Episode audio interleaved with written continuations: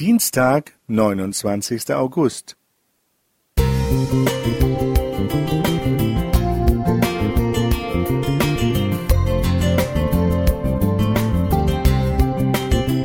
Ein kleiner Lichtblick für den Tag.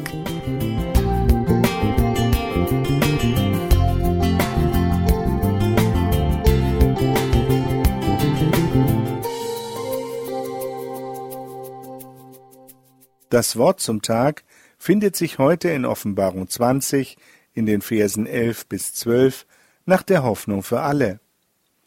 Ich sah einen großen weißen Thron und den, der darauf saß.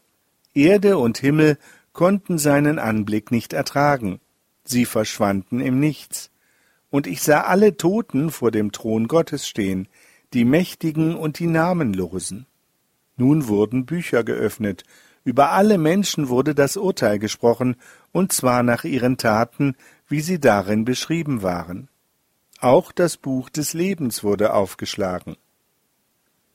Eindrucksvoller lässt sich die wahre Allmacht kaum beschreiben. Einer ruft zur ultimativen Abrechnung, und das ganze Universum muss vor ihm auf die Knie gehen. Genau davon träumen vermutlich alle Diktatoren dieser Welt. Am Ende ihrer Träume steht meist ein schreckliches Erwachen, spätestens dann, wenn ihnen, auf welche Weise auch immer, die Grenzen ihrer Macht deutlich gemacht werden. Der Schöpfer und Erhalter des Universums dagegen hat jede Berechtigung, mit dem oben beschriebenen Machtanspruch aufzutreten. Er ruft zum letzten Gericht. Aber dabei geht es nicht um Willkür, um Gewalt, Arroganz und Überheblichkeit, sondern es geht um Recht und Gerechtigkeit im besten Sinne des Wortes.